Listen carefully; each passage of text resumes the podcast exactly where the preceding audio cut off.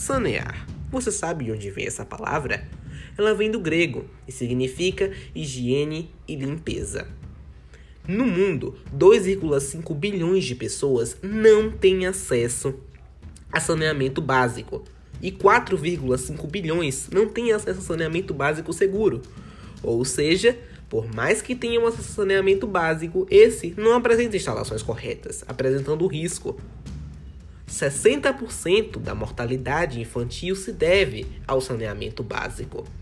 Países como Índia e África não têm acesso a eles. Por conta de um processo de colonização, te foram prejudicadas. E o que pode acontecer em um futuro se essas mesmas atitudes forem repetidas? Confira no podcast apresentado pelos alunos Pedro Henrique Ribeiro e João Pedro Leite.